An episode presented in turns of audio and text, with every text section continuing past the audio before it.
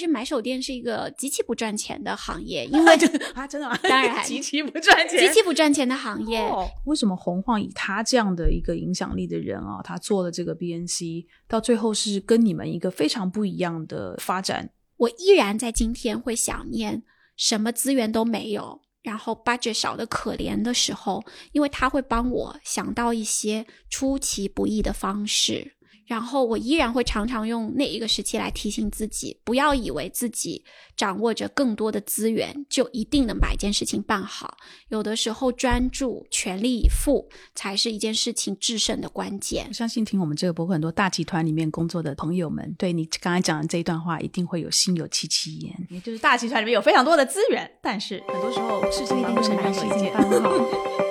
你好，我是 Bessy 李倩玲，目前身份是一位投资人。过去三十年，我的职业生涯跨越海峡两岸，几乎都在和广告行销行业打交道。我把自己的商业观察和思考记录下来，通过这本备忘录分享给大家。同时，欢迎你关注我们播客节目的微信公众号“备忘录加”，加减符号的加。期待与未曾谋面的你有更多的交流，一起走进每一个正在发生的商业现场，探索有趣的故事。Hello，各位听友，大家好，我是 Bessy 李倩玲，欢迎收听今天的备忘录。那今天跟我一起联合主持的也是可爱的 Jenny。Hello，Jenny。Hello Bessy，Hello 大家好。Hello，今天是我隔离结束之后的第一次录线下，又又同样又是很兴奋，所以等一下你会听到我的声音的兴奋的，大家多包涵。那今天我们要谈的内容是让我又双倍兴奋的内容。今天要谈的内容是买手店，我相信我们有很多的听友对买手店是的特别的感情。那我们今天请来的嘉宾就是我们在国内里面应该算是最成功、最有名、最有影响力的买手店雷虎的创始人 Tasha。Hello，Tasha。Hello Hello，不敢当，不敢当。他想要不要跟我们的听友先第一个先介绍一下你自己的资历，然后你是什么时候创雷虎的？那雷我们就是那个花花瓣那个雷的雷，然后老虎的虎虎。对，所以我我我想请你介绍一下你自己，然后介绍一下雷虎。我对你这个中文名字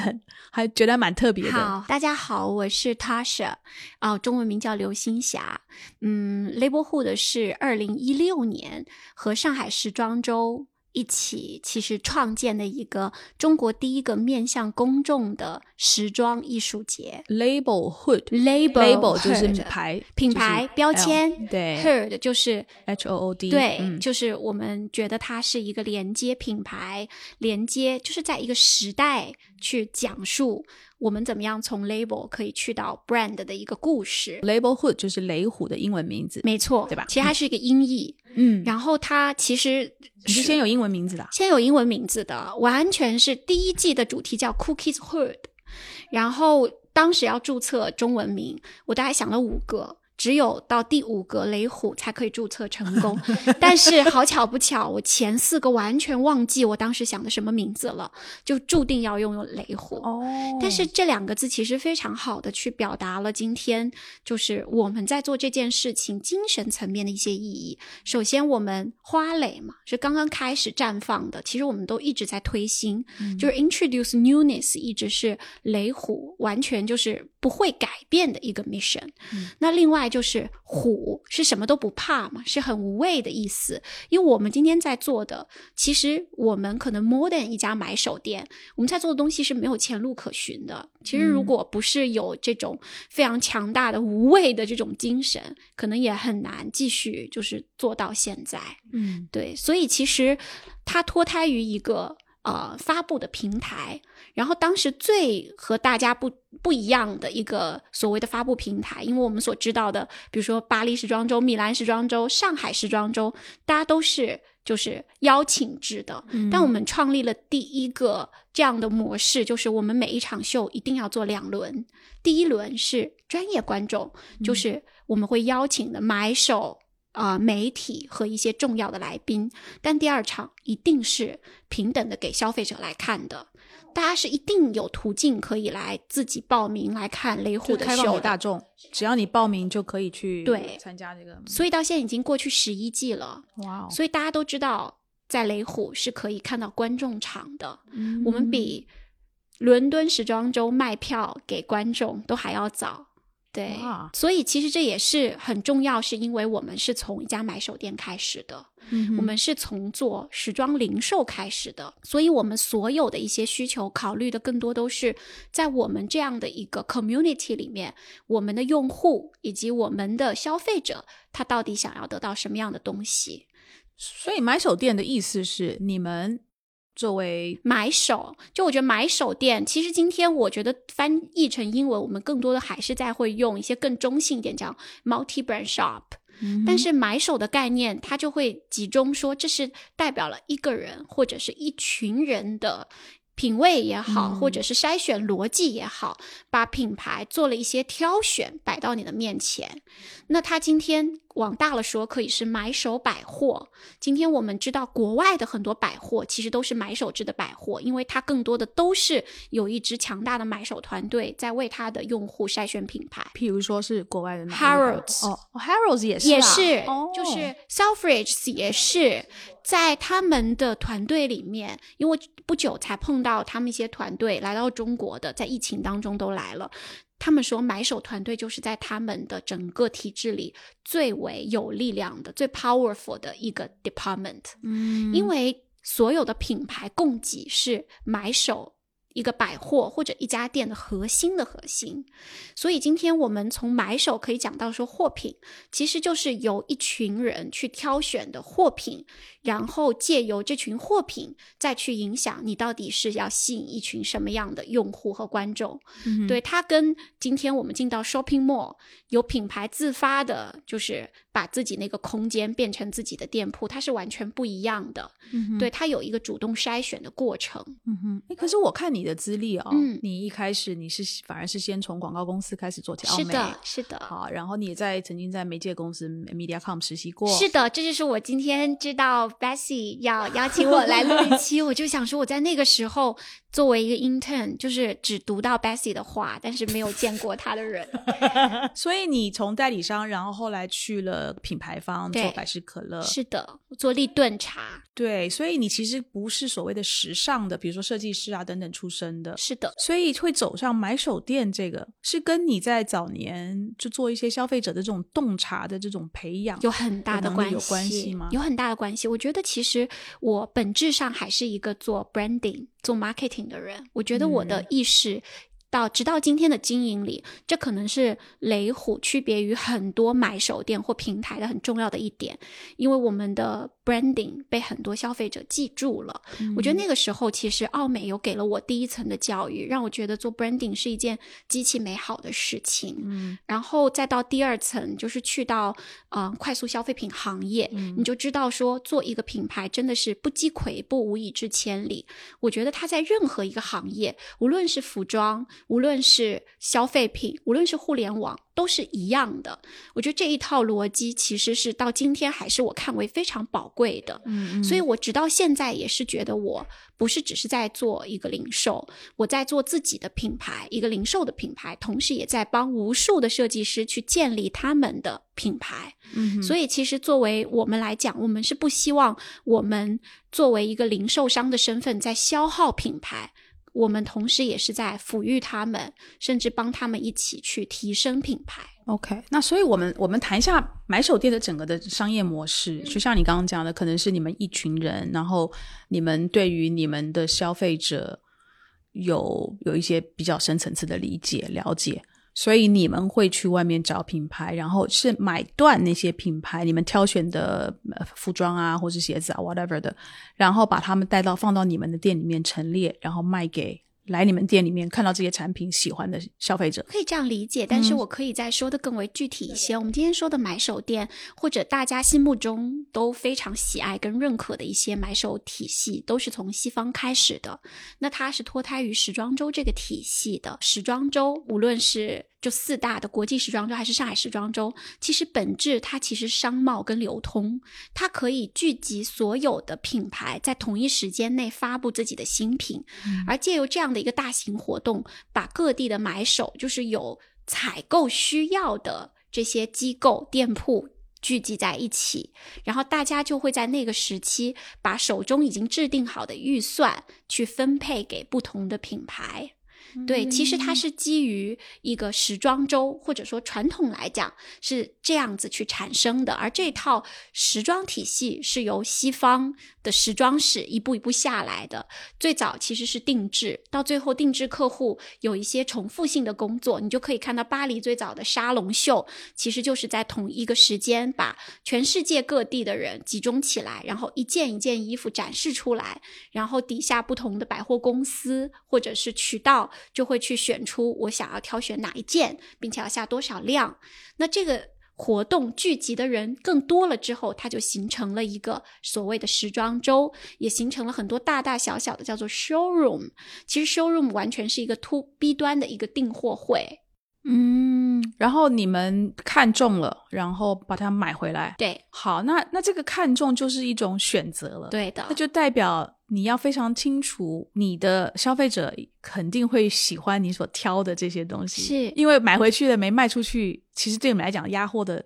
压力是大的，非常大。其实买手店是一个极其不赚钱的行业，因为 啊，真的吗？当然 极其不赚钱，极其不赚钱的行业。因为买手店它其实相当于你去做一个采购，然后你要去卖给你的消费者，而且你要计算在这个过程中你是打折卖出还是正价卖出，你在折前有多少售罄率，然后打折之后有多少售罄率。你会发现，可能整个一季下来，你今天采买的货品如果没有达到一定的售罄率，其实你可能这一季都不是很赚钱，因为运营买手店有很高昂的运营成本，你需要有很棒的店铺装修，你需要有这个呃一些吸引消费者的活动等等。那么在这种过程当中，其实你就会发现买手这个行业的利润是很薄的。对它其实就相当于有一个经销商或者是一个中间的环节，它跟品牌自己去做直营的销售而言，其实它的那个所谓的 margin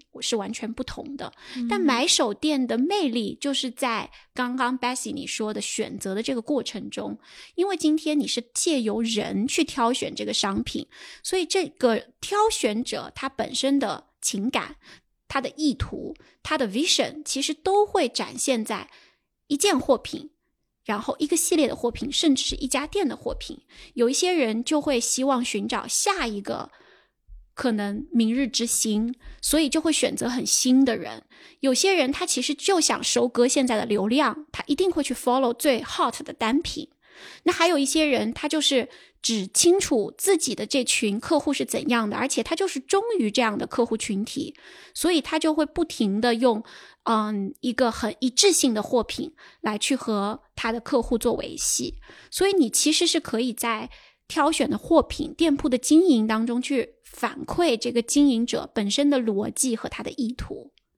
所以买手店从一个生意，它其实也是一个极其反映情感跟你的品味。那买手店线下店很重要吗？非常重要啊！我觉得今天当然线上我们也有很多，就是上天猫的买手店，嗯，也有一些纯做线上做的很好的。例如说，今天在加拿大有一个叫 Essence 的电商网站，你几乎看到的从年轻的奢侈品牌到很小众的这个呃设计师品牌，你都可以在那里找到。而且它其实远在一个加拿大的，应该算是保税区，所以它也可以给到很好的价格。嗯，它刚刚被中国的红杉资本投了嘛？嗯，它可能和那些像只做更多着重于做奢侈品的 Net-a-Porter，然后像这个 Farfetch，在选品上有很大的不同。但大家就会觉得那是一家有买手选择过的、有品位的、能够聚集起族群的一个买手的电商网站。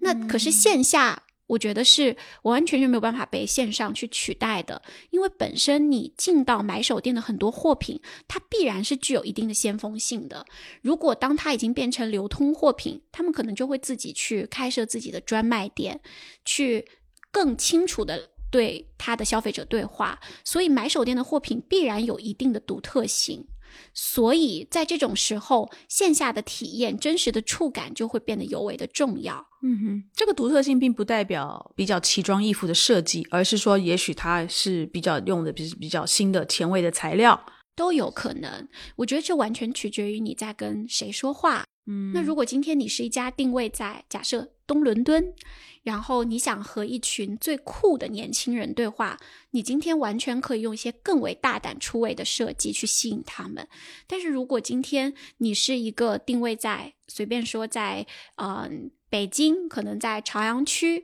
可能旁边都是写字楼。那我可能更多 offer 的是一些通勤的装备，更多的是一些知性的，然后注重品质的，穿起来就让大家觉得非常有气质的单品。哎，我我很好奇啊，现在在互联网上面信息这么的透明，这么的发达，然后网购其实也很方便。这买手店从消费者的角度，它还继续存在，而且像你们就越做越好，它的。关键在哪里？你觉得是消费者觉得因为有人帮我做了选择，所以他可以不用去太花脑筋，还是说他对自己的品味不是那么的有信心？他觉得你们选的东西是是比较有品味，所以他宁愿从你们选的物件里面来去挑选他能够穿，他觉得比较比较安全。这是这这洞察在哪里？我觉得其实买手店一直是一个 trendsetter 的象征。就是它是在定义潮流的。我们如果去看，在呃今天整个全世界有几个，我们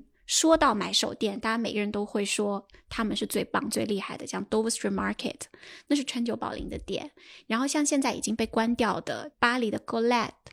其实当时就是在从九零年代开始到差不多就是五年以前，它依然在引领潮流。很多很小的东西，或者说今天它不足以有巨大的曝光，站在公众面前，买手店充当了一个很重要的媒介。这一个媒介同时也是一个趋势的建造者，或者是一个趋势的桥梁。今天谁可以把一个代表未来的方向放在你的面前，我觉得它其实是具有一些很强大的社交影响力，它具有很强大的一个，我觉得是能量，它可以把同样对于趋势。或者说，对于潮流品味想要标注在自己身上、标签在自己身上的这一群人，可以抓得很准。而这一群人通常又是下一群 follower 的 opinion leader。所以，其实我觉得买手店或者说买手，他应当就是站在整个时装链路的一个核心的，因为只有买手或者买手店这样的一个身份，它是兼具了商品的感性。创造力，同时又具有知道如何跟消费者沟通，把这件衣服给卖掉的一个商品性，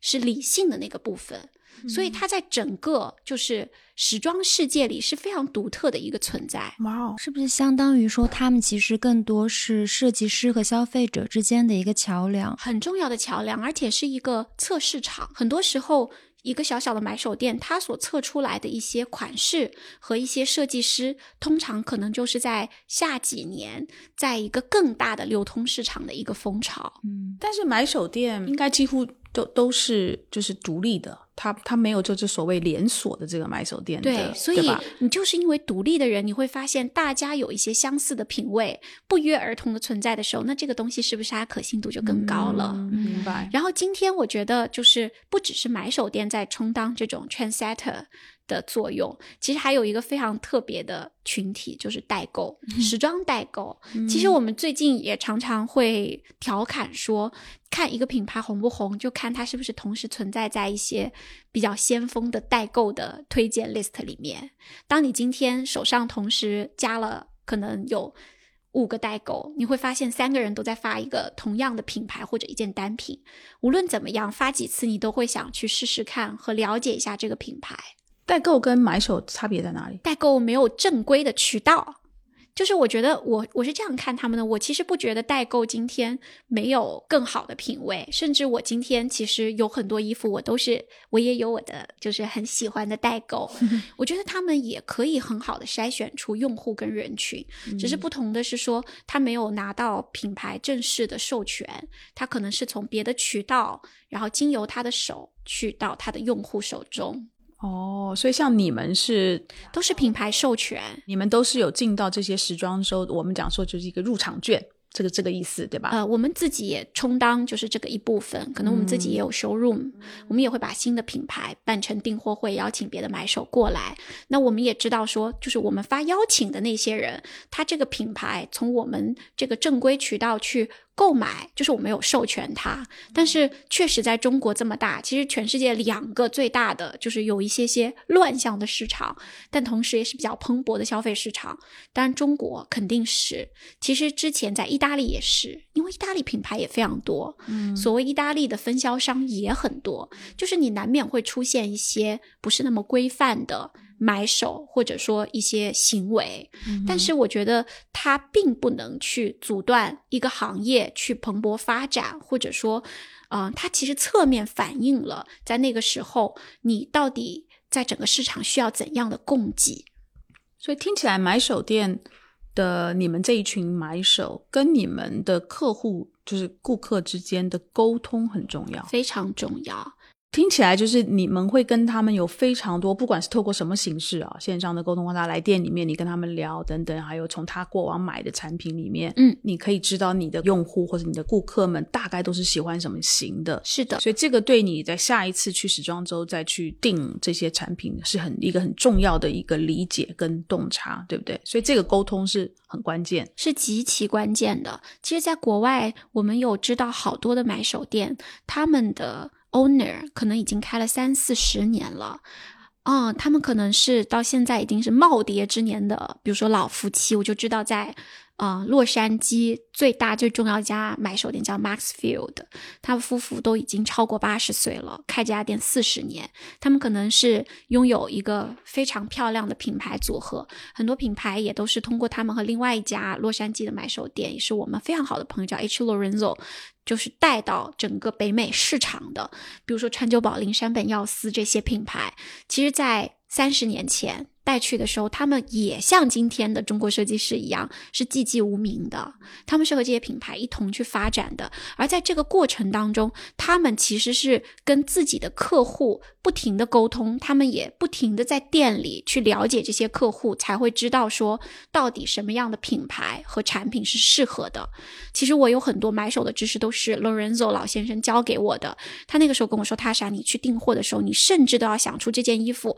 是给你店里的哪几位客人会穿的，你要把他们的名字都要想在脑中，你才可以去订这件衣服。哇，嗯，所以其实一个好的买手，他必然是对自己的用户有极其重要的了解，而且这个了解是动态的。那我两个问题，第一个，你这买手对于你买的东西的品味，随着年年纪越来越长的时候，那这个品味会不会跟年轻一点的用户之间会有脱节？一定会，那怎么办？所以我们现在我不订货了。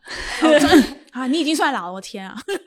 我们的买手团队现在跟我们的用户年纪几乎是一致的。哦，我们也会常常保留这样的一个新鲜度。我觉得我们今天的这个市场跟就是几十年前的欧洲跟比如说十几年前的美洲还是有很大的差异的。它的更新迭代更快速，它的商品供给更为的就是出人意料。所以，如果你不是在一个好奇心爆棚的年纪，其实你可能会失掉很多的机会去发掘新的品牌。哦嗯，这也是我们对我们自己一线的销售人员，也就是我们的店员，他们其实都是买手的一部分。没有他们在前线知道客户想要什么，是不可能反馈给我们的商品团队的。所以你现在已经退居到就是成为一个真正的就是经营者了，你不在前线去做这个买手，真正买手选品、我已经不做买手，非常多年了，而且老实说，我不是一个很成功的买手。我当年就是选中的东西很多都卖不掉，卖不掉怎么办？卖不掉就要打折，再不行要进 warehouse。就是它其实是买手店也有一个迭代的过程。就是比如说你像 d o Street Market，它十年可以做一个 mega sale，就把这十年都卖不掉的货可能再清一清。到最后真的卖不掉的就销毁。嗯，我觉得今天大家应该还放在库里边吧，搞不好有哪些一两件 pieces 可以以后进到某些博物馆，也有可能。所以要找 vintage 复古的就可能可以到这种十年来一次的大的这种哎，其实是有清仓的，对不对？其实，比如说日本这件事情就做得非常好，有很多买手店，它的一些 desk stock 其实就进了像 ragtag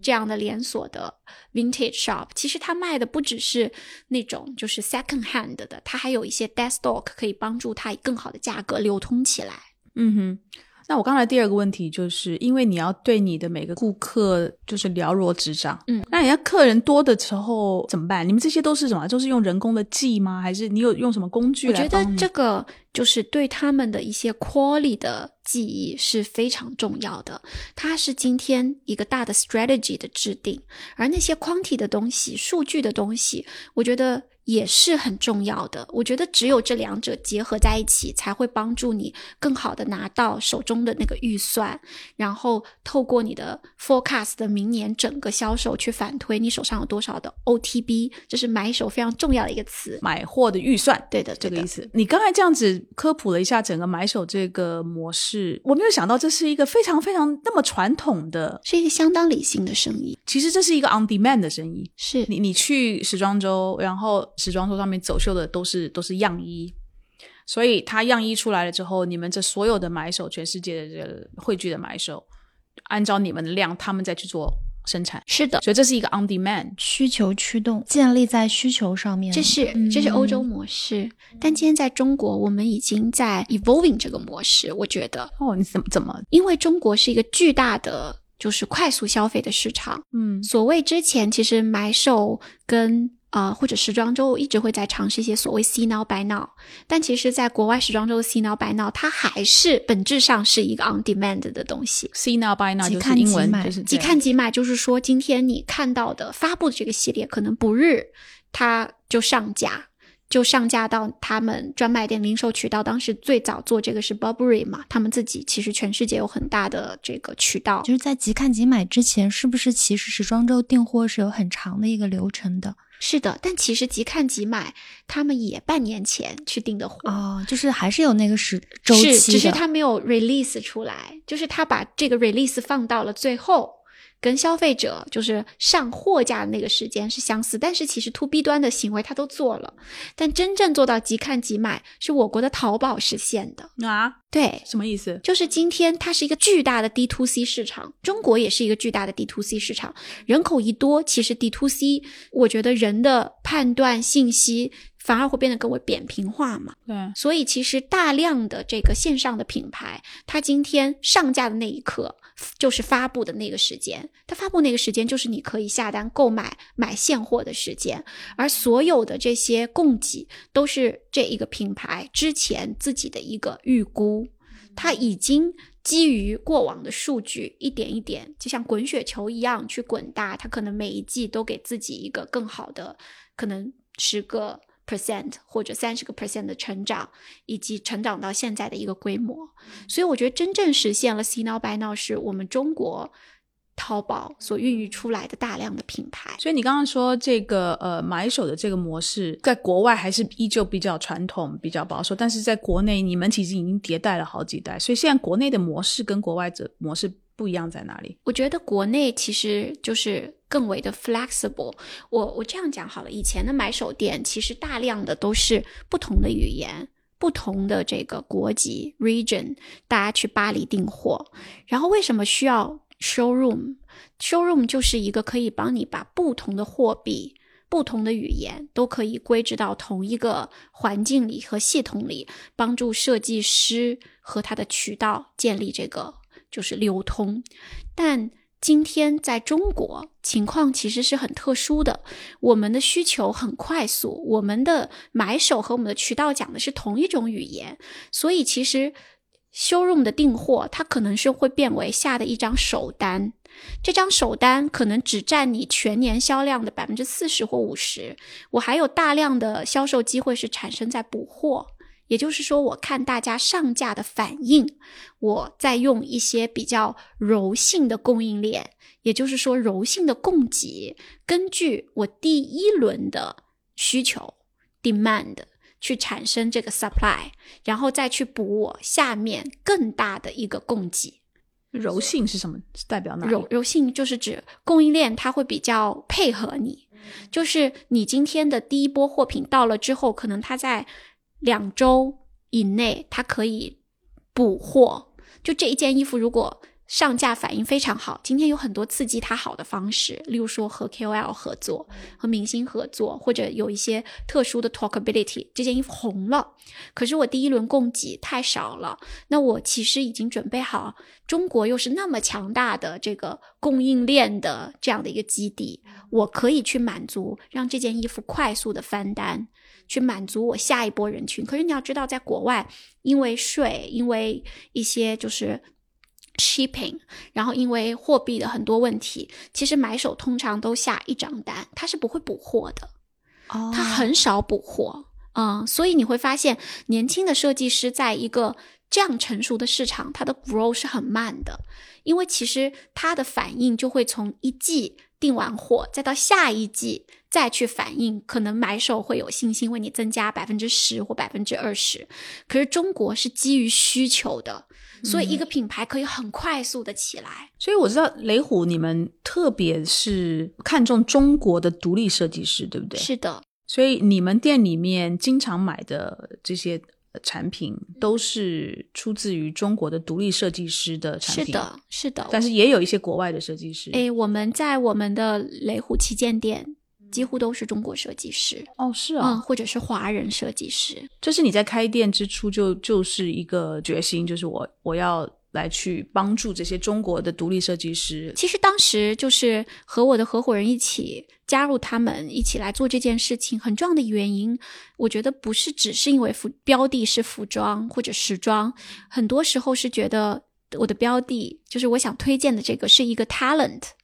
这个 talent 人才，对它是一个很很重要的，就是今天我希望他可以被更多的人认识到他的才华，就别人可以认识到才华，他的才华恰好在做衣服这件事情上。嗯，所以其实那个时候，我真的是因为认识了身边一些跟我同龄的年轻人，但都是大。大部分都是中国人，所以我们在做这件事情的时候，就把它嗯、呃、定义为去推荐中国的独立设计师，因为他们其实在经营上、在资金上、在规模上，其实都需要很多的一些合作伙伴、群策群力去帮助到他们。所以你们会帮他们做行销吗？时装周就是我们很重要的一个 marketing 的 campaign，就是大型的一个营销活动。是，嗯，通常每一季时装周，上海时装周，它最重要的两个秀场，一个在新天地，一个就在 Labelhood，所以我们也是一个秀场先锋发布的代名词。哦，所以我们每一季其实都有百分之二十到三十的额度是给到新品牌的，也就是说，我们是坚持在每一季时装周都会推出一些全新的品牌，去孵化他们，把他们推向市场。然后再让这些品牌慢慢的成长，所以在整个雷虎的秀场里，你既会看到像今天很多人都很熟悉的树树童 Angel Chen，但他其实在五年前都是第一次来参加 Labelhood，、嗯、来到 Labelhood 的走秀，然后我们去 carry 他们在我们的店里。那除了时装周之外的时间，你们做什么？我觉得更多的零售其实是。呃，我觉得七乘二十四小时在店铺的露出嘛，我觉得所谓营销还是万变不离产品定价，以及就是销售通路，以及你的促销方式。我们会帮助我们的设计师，让他的货品和他的用户更为匹配，在细节上，在定价上，定价我们也会帮助到他们寻找到那群消费群体。渠道上面，除了 Labelhood，大家知道在这里能。是一个窗口，发掘新的品牌。我们也和像连卡佛，我们和 Farfetch 都有一些战略上的合作。同时，我们自己也有我们自己的 showroom，也就是在时装周，我们也会帮设计师推广到其他渠道。在中国，可能两三百家买手店都是我们的客户。当我们发掘一个品牌的时候，我们也希望他们能够被中国更多的渠道去看见、去合作。然后最后一个就是在促销方式上面，除了时装周去推荐他们，我们其实也会做很多有趣的一些合作，然后也会请到各种各样的，比如说，嗯，从品牌形象上，像去年我们做了雷虎黄河，那在雷虎黄河是一个雷虎的主要的一个 brand campaign，但我们就和两位设计师非常优秀的乌猫旺和马胜合作，为他们出了独家单品，而整个项目我们是请了超模鞠小文，以在中国新锐的一位摄影师张嘉诚 Leslie 张合作了整个项目。嗯哼，然后在今天，我们刚刚官宣了浪漫中国的项目，也就是我们和 Leslie 张再度合作，挑选了四个设计师品牌，然后每一个设计师品牌，我们为他们创造了一组一个爱情故事。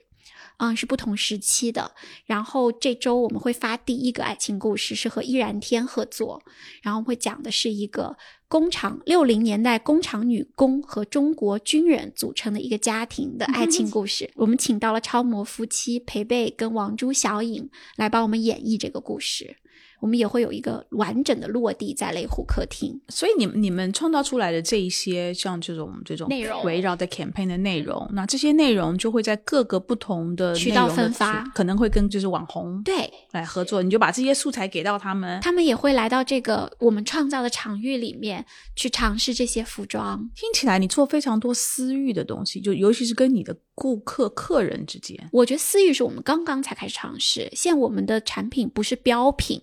所以其实尝试私域不是那么容易的。嗯，这些 campaign 的资金都来自于雷虎，对啊，这是我们自己的活动，设计师不会拿出资金来去参与这样，除非一些很小的落地活动。当我们今天是非常用力在推荐一位设计师的时候，我们可能就是大家会自发的去投入一些自己的资源，但我们对他们没有做特别大的要求。OK。嗯，因为归根到底，今天大家来，他们也会觉得他来参加了雷虎的活动。我觉得这也是品牌很重要的一部分。嗯，是一个跟观众之间的互动。那我们刚才闲聊的时候，我有问你一个跟那个洪晃当年做的那个 BNC 薄荷糯米葱，嗯，他当时也是大力的去，就是说提倡以及鼓励，然后宣传中国独立设计师，就是新锐的独立设计，像你刚刚讲乌马王啊，我还记得当时也是在他的那些的合作名单里面。但是后来我知道薄荷糯米葱后来收起来了嘛，对，但是你们还继续下去，所以为什么为什么洪晃以他这样的一个影响力的人啊，他做了这个 BNC，到最后是跟你们一个非常不一样的一个发展？我觉得一个是时机时间上，老实说，就是呃，波克诺米特应该是二零一零年开的，我们是栋梁最早是二零零九年开的。嗯，我觉得当时我们都很期待，因为我觉得他以他的影响力是可以带动这一波风潮的。但我觉得那一个时候，就是对于中国设计师当时的产品成熟度和用户对于国货或者说中国设计能接受的程度，跟今天相比，我觉得其实没有在一个特别好的时候。然后第二点，我觉得可能洪晃老师他有很多不同的项目，当时他也同时在做杂志，他自己也有一个很重要的一些身份在社交媒体上面，所以对大家来说，可能当年的栋梁在全心全意。就是孤注一掷的做一件事情，那洪晃老师可能他这件事情是他其中几个事业的一个部分，所以对于很多和同时在合作的设计师来说，洪晃老师他更多像一个名人来经营一个一个他的项目，而我们几个合伙人更多的是会成为设计师的朋友，所以我们可能比呃薄荷糯米从更早的去了解到设计师的一些。需求，然后可以跟设计师更好的互动，共创出一些更为吸引人的内容。然后，另外可能我们也会，我觉得相比之下，我们更贴近消费者的一个生活的状态。我们也会为就是一个月的工资，可能就是要买这样一件设计师的单品，会觉得好贵啊。就你会知道如何去消解消费者的一些疑虑，并且去用他们。很看得懂的语言去触达，所以我觉得这个也是一个点。还有就是当时我们就是店铺的规模也没有那么大，所以要求我们对产品的筛选标准会更为严格。所以我觉得是在商品的供给上，它具有了一个很强的品牌形象。嗯哼，对，我觉得这也帮助我们，觉得消费者是非常公平的，他只会从终端去了解、体察出这一个品牌。这个产品是不是和我合适，而跟谁去经营它，到最后不是他最终买单的一个原因。那像你刚才举例，比如说一个就是可能刚入职场的年轻人，他每个月的工资就这样，嗯，然后他要去买一个这个单价非常高的这个设计师的品牌，所以你你们会来去那个那个例子，你知道我们店员非常青涩的，就是我们当时用的很多人都是刚刚毕业的年轻人，他去。帮你判断一件衣服，比如说 Bessy 你穿一件，他会说你穿不好看，你不要买这件。他非常诚恳哦，真的，真的，他可能有会有一些其他不同的视角告诉你，如果今天他觉得你也是面有难色，买这个衣服没有关系的。所以，我们最初其实收割了一群粉丝，他可能不是我的 consumer。但是他可能是我的 ambassador，所以你们的店员不会说：“哎，你穿这件不好看，不要买。”但是你可以穿另外那一件，那件比较好看。这也可能是一个点。但是我们推荐不是基于就是一个价格。我觉得今天大家在逛买手店是认同别人的筛选，以及说从别人的一个筛选当中去寻找同好之人。其实当你发现有一个人是很懂你的，他。真实的帮你匹配到一身，让你自己觉得哇哦！我你知道，我们大多数的爆款设计师单品穿在消费者身上，他照镜子，他真的就是觉得自己感觉改变了。所以，当你今天发现有这样的一个人存在的时候，其实你对他是有很大的信任的。所以，其实很多人一直也说，我们店目前就是在上海间旗舰店是一直要排队的。就在下午的某个时间点或者双休日，那是因为我们还是坚持一对一的一些服务哦，所以你们也会做流控。是的，尤其疫情的时候，我们就会就是让大家可能在一个相对比较好的状态下等一等，坐一坐。因为我们大部分的店员真的都有，要么是服装设计背景，要么特别热爱中国设计，还有一些他们就是海归的，学相关的这种文化啊、传媒的孩子们。嗯，他是带着热情去介绍衣服的。我们其实很少招那些有销售经验的，可能从什么某一个成熟的品牌出来的人。我们今天的店长也是这样从。一个毕业生做到现在，我觉得买手店呈现出一个非常强的人与人之间的情感连接。嗯哼，不仅是透过买手，也透过你一线的这些店员去传达出来的。所以你不会有一个担心，就是说消费者到了你这个店里面，透过了你的店员的推荐，然后他他试穿了这一件衣服，然后他觉得很好，但是他到别的地方去买。因为可能别的地方刚好有折扣啊，等等的。我觉得这就是要考验我们的运营能力，考验我们就是对于消费者这个情感连接。我觉得你说的这种情况反而是会反过来的，因为今天设计师的渠道也越来越多了，商品的同质性也越来越强了。但是我们碰到的好多人还是会说啊，在哪里哪里看到，但他希望在雷虎来买，因为雷虎以除了只是一家买手店，我也代表了。在帮助扶持中国最年轻的品牌，在他们最初的时候，所以很多人跟我们站在一起，在雷虎买，也表达了他今天就像伯乐一样，他也成为了那个伯乐的一个部分。就他是跟我们还是有一定的情感链接，当然实打实的一些就是折扣也很重要。这就是反向要求我们去要求设计师也要规范自己的渠道策略。和自己的渠道管控。如果当一个品牌它可以容许别的渠道乱打折、乱放券的时候，我们是会选择和他终止合作的。所以你们跟品牌的合作都是在他们初期都还可能那时候还名不见经传，然后但是透过你们的帮助，让他慢慢慢慢站稳脚步，然后开始发展起来。到了他到最后可能爆红了，然后大家很受欢迎的一个品牌。但是他们大部分的设计师跟你们的关系。就还是很还是很好，是是是，我们也有爆红的品牌，就是现在跟我们就是是可能越来越 close 的合作伙伴，亲密的合作伙伴。因为其实你说今天如果从雷虎有雷虎，甚至说再往前面数有栋梁，到现在也不过就是十二年的时间。其实十二年对于建立一个品牌，其实西方或者说日本。一个品牌的年岁真的太年轻了，嗯，所以我们的品牌真的还有很大的成长空间。嗯、当你今天看到市场上已经对一个品牌具有极其狂热的热衷度的时候，我们也会一起帮他去想说，如何维持它的热度，如何把它从一个小众独立的品牌去进入到一个更大的商业环节，去真的是和中国的一个主流商业去接轨。我觉得我们有很多路途是过去完全没有经历过的，因为中国大量的可能在 mall 里面或者在百货里面的这些品牌，它都是先有渠道。它再去慢慢打磨自己的产品，所以他们反过来的困扰是生意很好，但品牌形象不那么明确。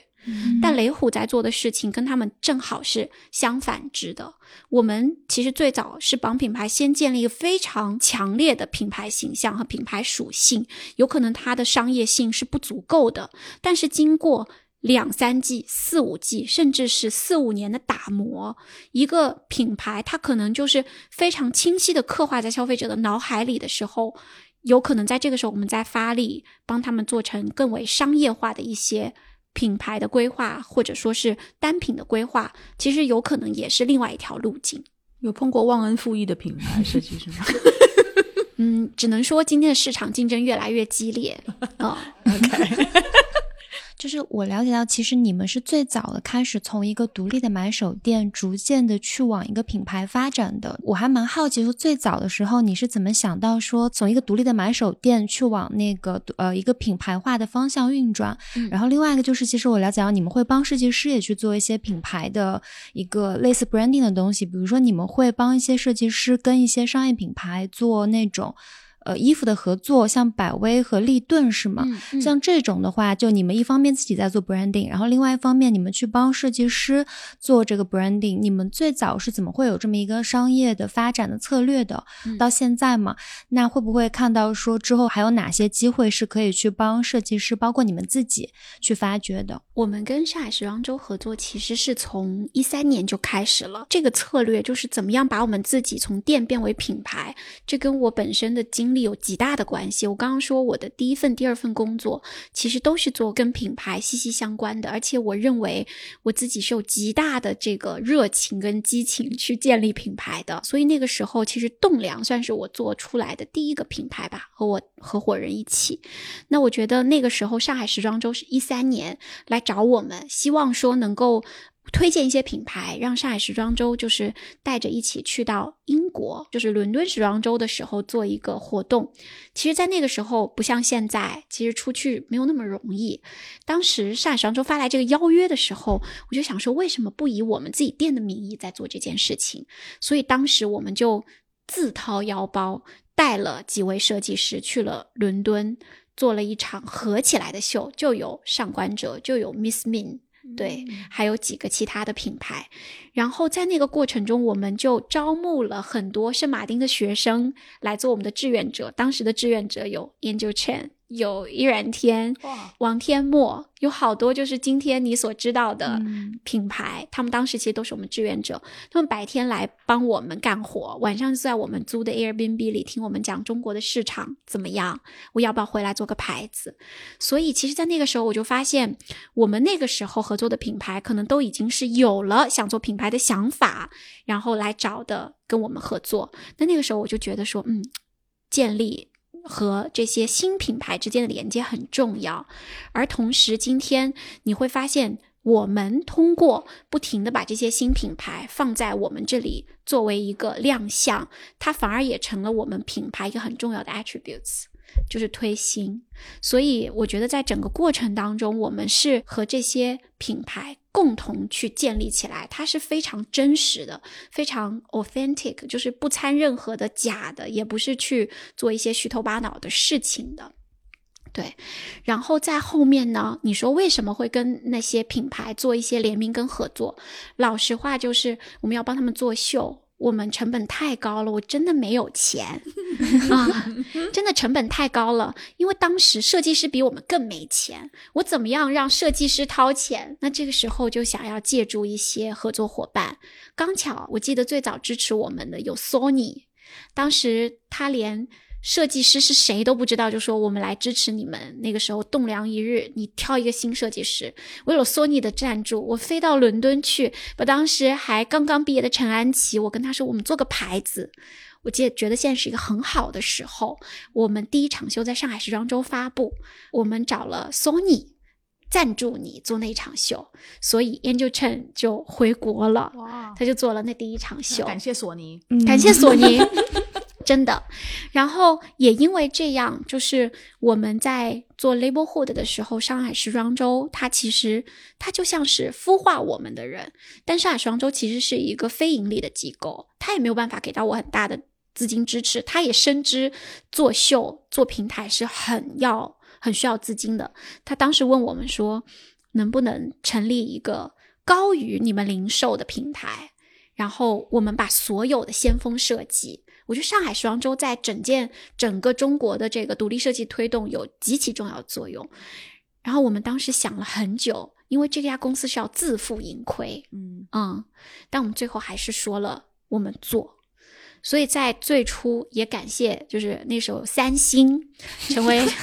为什么为什么都是科技公 司？科技公司，他们其实是愿意乐意去发掘一些新的 design，说 designer 和他们合作。然后在这个过程中，我们真的是碰到了很多支持我们的人，包括 mini。对，然后也包括利顿，就刚刚你说到的百威，mini 那个车子那个 mini，对对，当时他们做了一个非常大的城市的项目，然后衣食住行都有，我们就是帮他们负责衣这个部分。哇，嗯，哦，挑选设计师，因为我们不只是可以产出服装，更重要的是产生传播的内容。老实说，跟品牌合作这些胶囊系列，品牌并不是那么在意这些衣服是不是卖得好，它更多的是在意说我产出了什么样的服装可以触达我现有的消费人群，让他们觉得我们有在创新，我们有在扶持一些新人。你刚刚讲的都是国际品牌，国际品牌是我们很大的支持者，就是在国内的品牌有有有崛起，就是哎，我也有有 可能我们啊，华为，嗯，目前这几位还没有，可以跟他们喊喊话，透过雷总。Vessi 小李的雷总，雷总可以穿穿中国设计师的衣服，不要每次都穿那一套。OK，我觉得这也得益于，就是当年，我觉得一方面我自己的背景，其实我们也跟这些国际品牌打交，我自己也做过甲方，也很清楚的知道客户的需求是什么。而且我觉得国际品牌是非常成熟的，就是在合作、在运营上面，它其实是能够帮助我们去提升我们在合作上的这个专业度的，这跟你在上海也很有关系是。非常重要的关系。嗯，因为这些这些你刚刚讲的这几个品牌，好像在中国内地的大总部都在上海，嗯对不对？对，也有在北京的，嗯但北京也有透过一些好朋友会介绍给我们。OK，、嗯估计会联系你们，都是你们店里面的客人，在你们里面买过东西。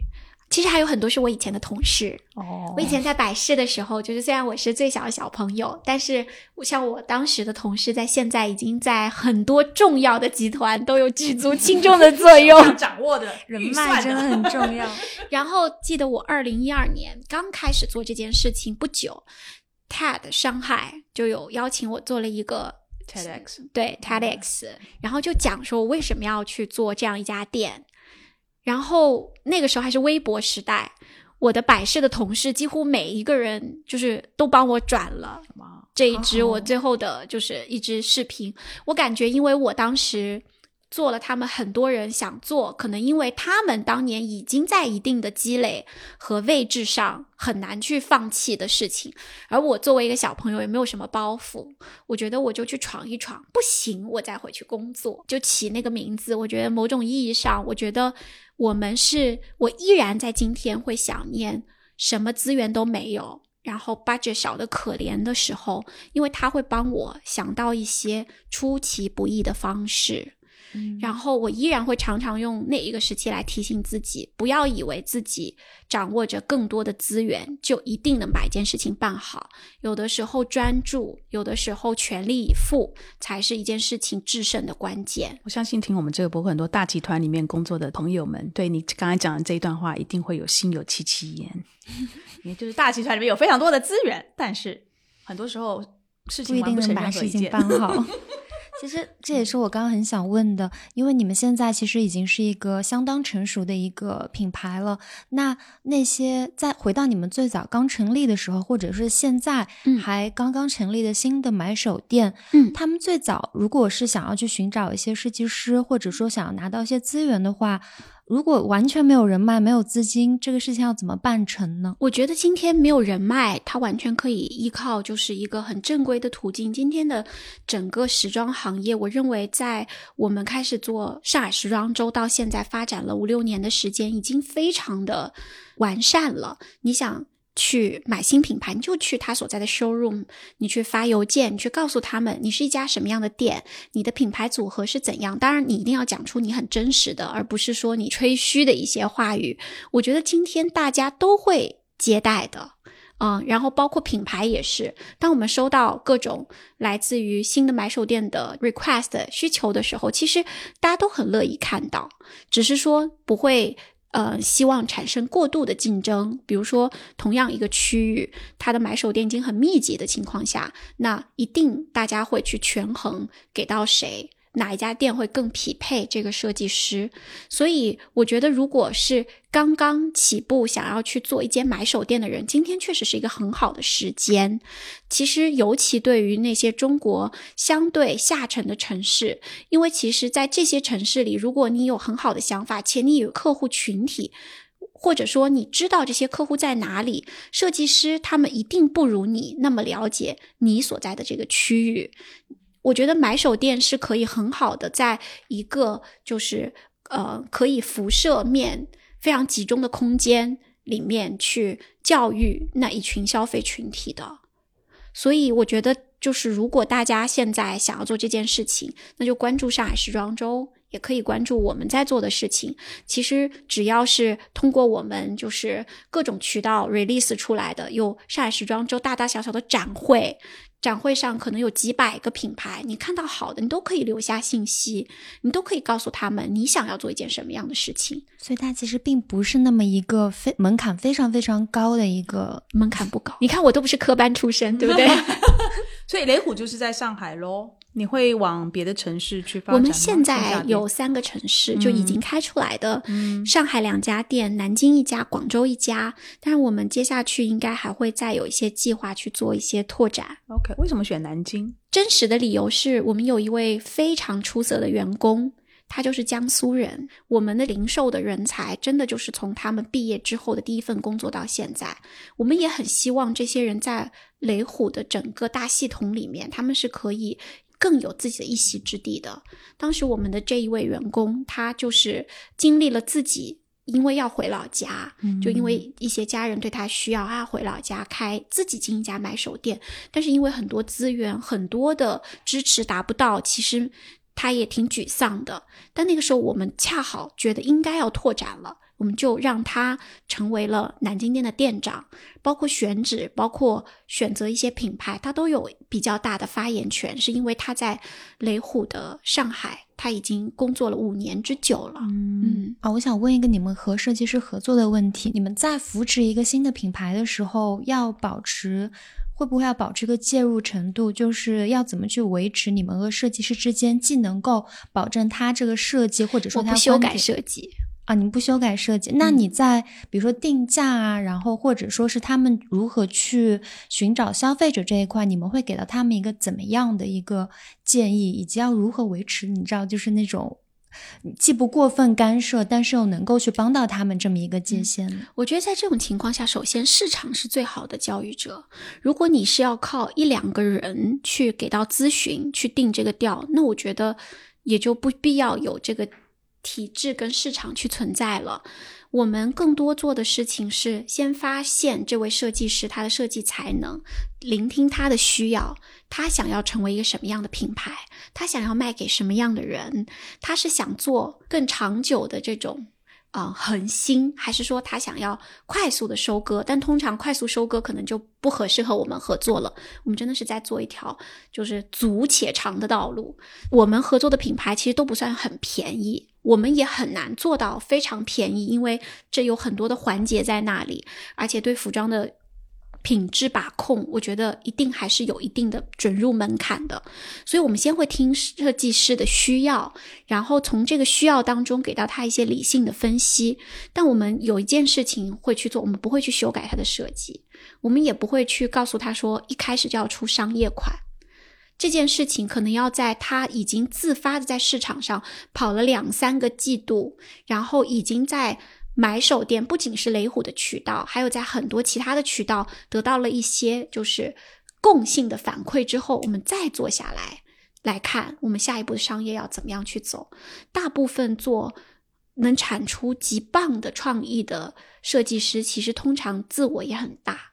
我们通常也是和一些自我很大的艺术家在合作，所以我觉得在最初，第一，你发掘了他，你们之间就有一个非常强大的信任基础，因为这些人是最希望自己的才华能够被认可的，嗯，然后再让这个市场去给到他们一些真实的教训，或去虐他们，这比我们今天从言语上去干预要直接有效的多。你们怎么发现一些新锐的设计师品牌？然后你们怎么决定？嗯，因为每一年我相信有非常多的品牌的出现。嗯首先，在疫情之前，我每一年都去伦敦和纽约，嗯在呃那些最重要院校毕业季的时候，我们其实都会出现，都会和他们保持关系。所以有一些品牌在他们可能在大二大三的时候，我们就已经了解到这个品牌和这一个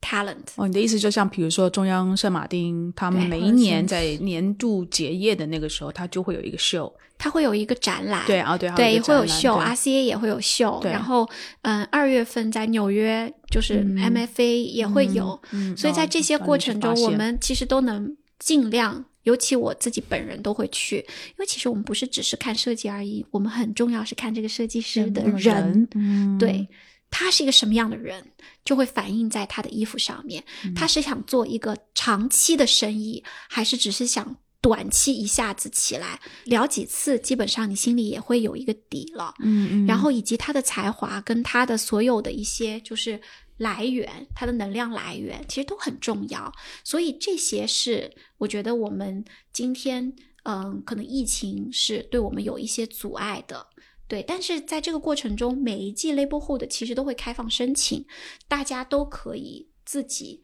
把自己的作品哦，发到我们的邮箱，嗯然后我们的买手的信箱，我们的很多信息都是有一个公示的。然后呢，还有一个入口是一个很神奇的入口。我在一八年的时候，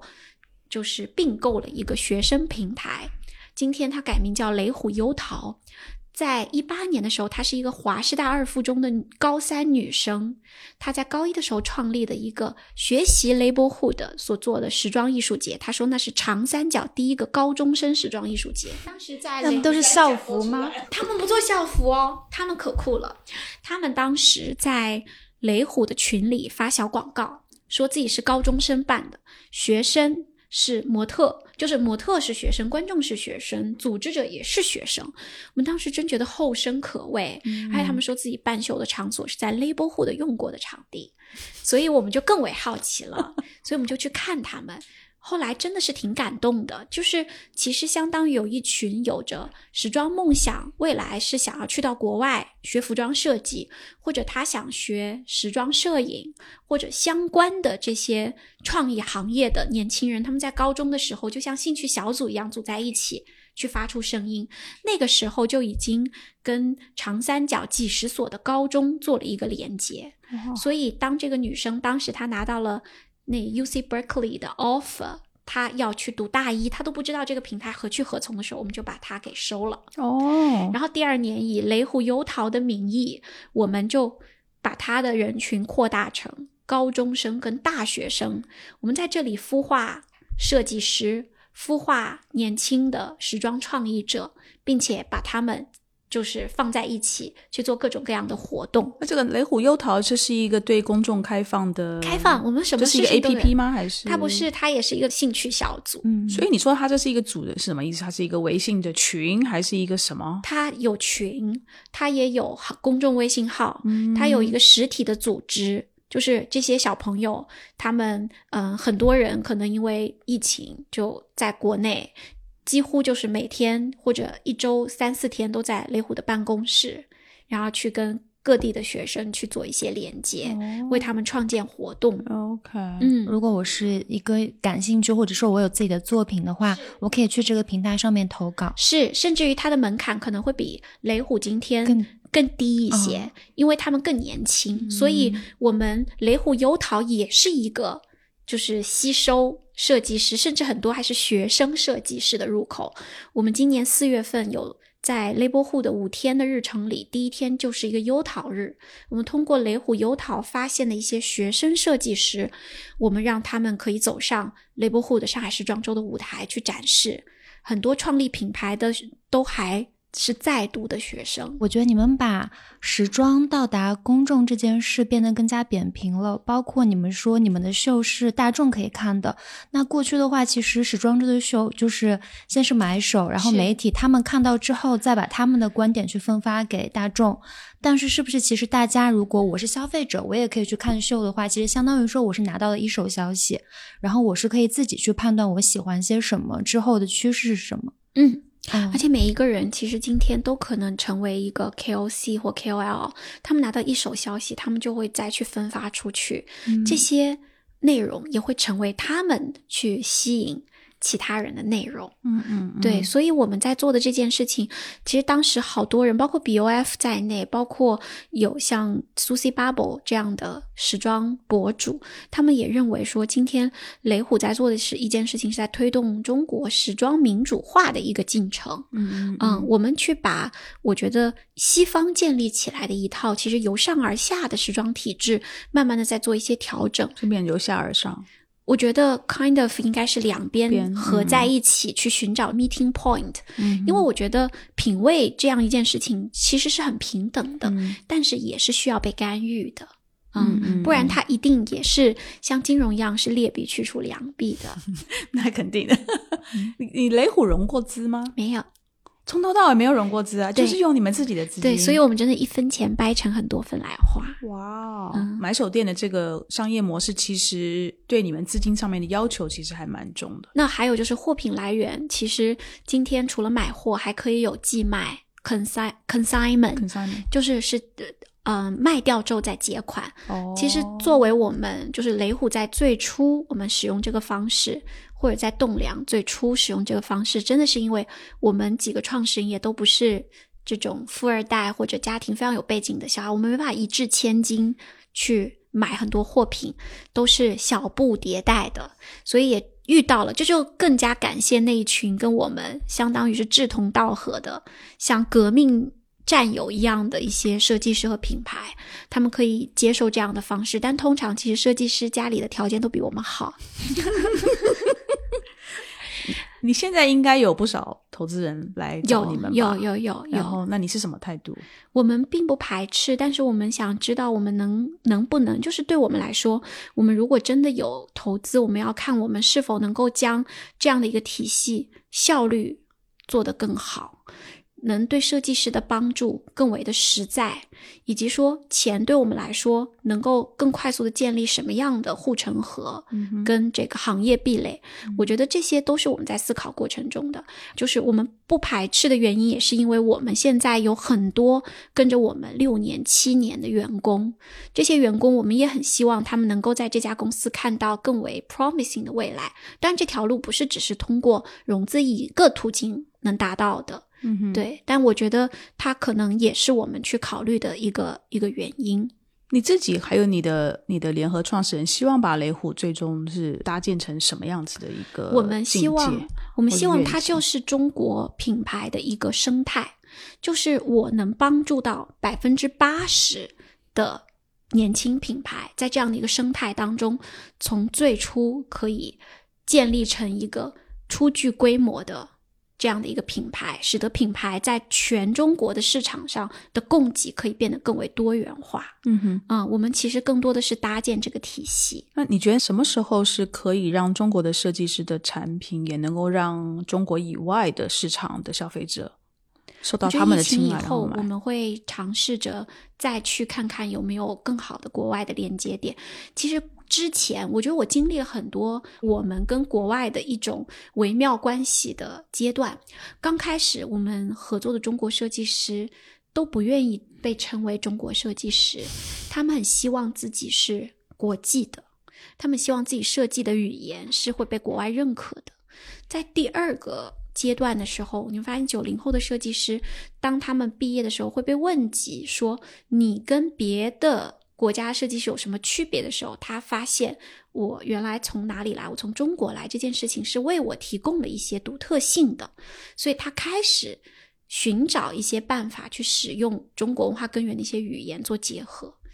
那到今天，我觉得我们已经看到很多自发的品牌也好，或者说今天大家对于中国设计师这个身份有极大的认同感，并且这个认同感是在市场实实在在的反馈当中被立起来了。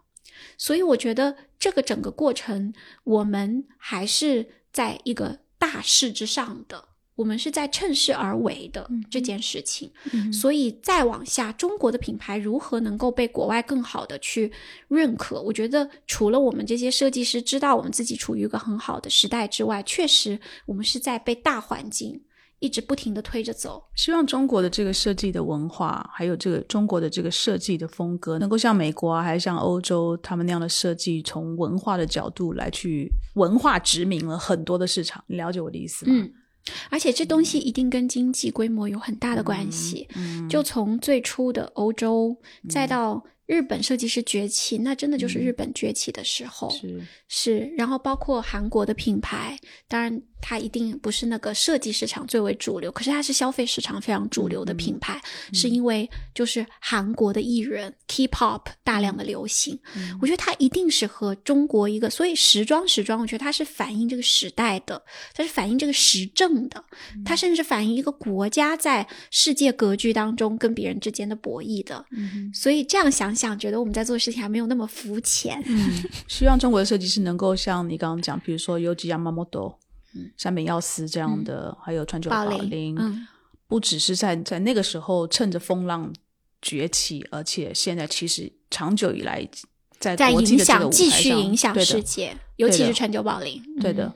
像山本耀司，我知道他 even 在伦敦，他都有自己的专卖店，有有有，对吧？嗯，其实我觉得在欧洲，大家对日本人的认可、文化认可是很高的。嗯就是我觉得这跟这个民族本身的一些专注性跟极致是有关系的。我觉得我们比起日本，它的东方性其实更有侵略性，我们的东方更为 subtle，、嗯我们的东方性更为隽永，嗯因为我们才是那个就是别人学来的嘛，对吗？大家透过一些这个东渡等等，其实我觉得我们中国是真的有很多很棒的东西，很值得站上国际的舞台的。嗯而且我也看到这样的趋势，就是在可能五年前，当你要推荐一个很 subtle 的以东方风味作为自己的设计语言的品牌，在国际上的时候，很多人表达了不理解。可是，在近两年，我觉得大家更愿意花时间精力去了解我们。我觉得这跟中国的整个的国力的崛起有很大的关系。我很好奇的就是淘品牌，我很想问，我们其实看到现在很多淘品牌，他们也会是，嗯，我不知道我理解对不对，他们也说自己是独立设计，然后也有一些人是对服装有热情，所以他们会在淘品牌上面开始最开始做自己的一个品牌。嗯那你你会觉得这个业态就中国自己非常特别的这么一个淘宝的生态，会不会对中国本地自己的一个设计师的生态，其实会带来很好的影响？我觉得是很好的影响。Labelhood 一直在拥抱这些淘品牌，我们叫做中国的 DTC 品牌。两三年以前，我们的秀就固定有几场是会给到我们去认为在设计上面也很坚持，只是他把自己的渠道定位为在线上的这些品牌。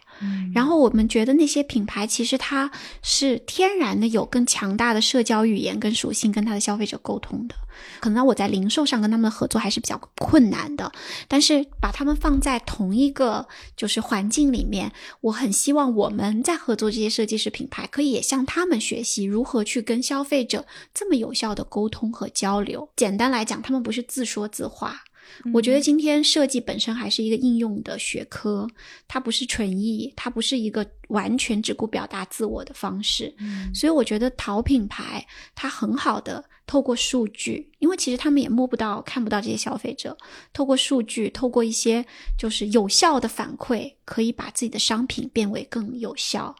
我觉得是一个很棒的触达点。嗯，不过他们天然其实已经有那个销售渠道和平台了，对吗？所以他们其实，在零售上面是不是并不太需要依靠买手店这个模式去帮他们进很困难？我只能说，因为其实